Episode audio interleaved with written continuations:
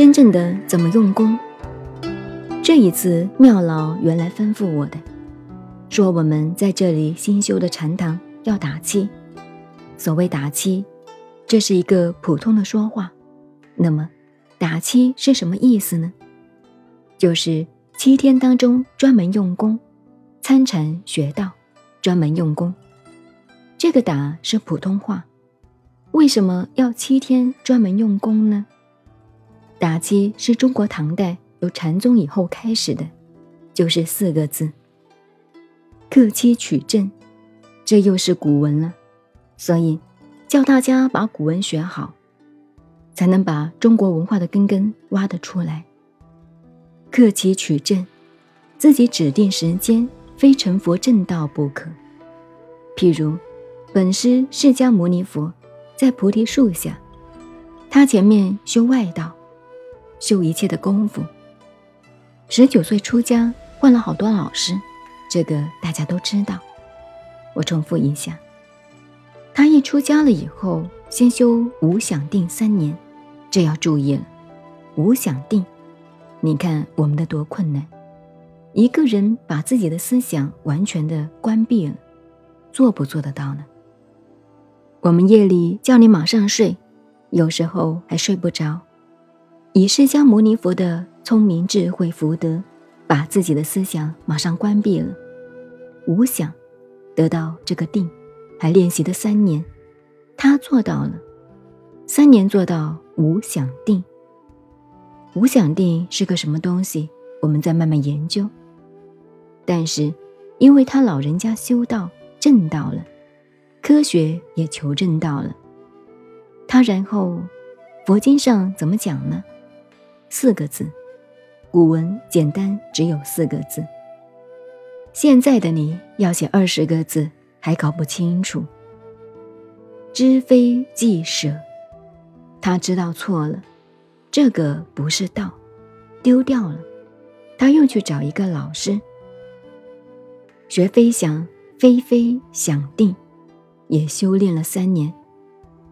你们大家在佛学院都研究过的，请问诸位，我们是个研究会，怎么样叫飞翔，飞飞想定？请问诸位出家的在家的菩萨哪一个知道？请举手解释一下。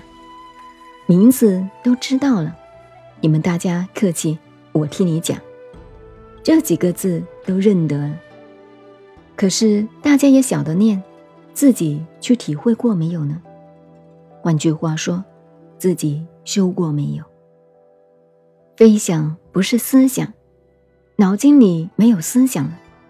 这里要点一点飞翔，飞飞翔，飞这个字又要点一点了。下面飞翔，所以表面一看，我们一听，飞翔，飞飞翔定，请出来考试，你们都答得出来。这是一个什么功夫？一个什么方法？不是思想，非想。下面又说。非非想，又不是没有思想，这不是矛盾吗？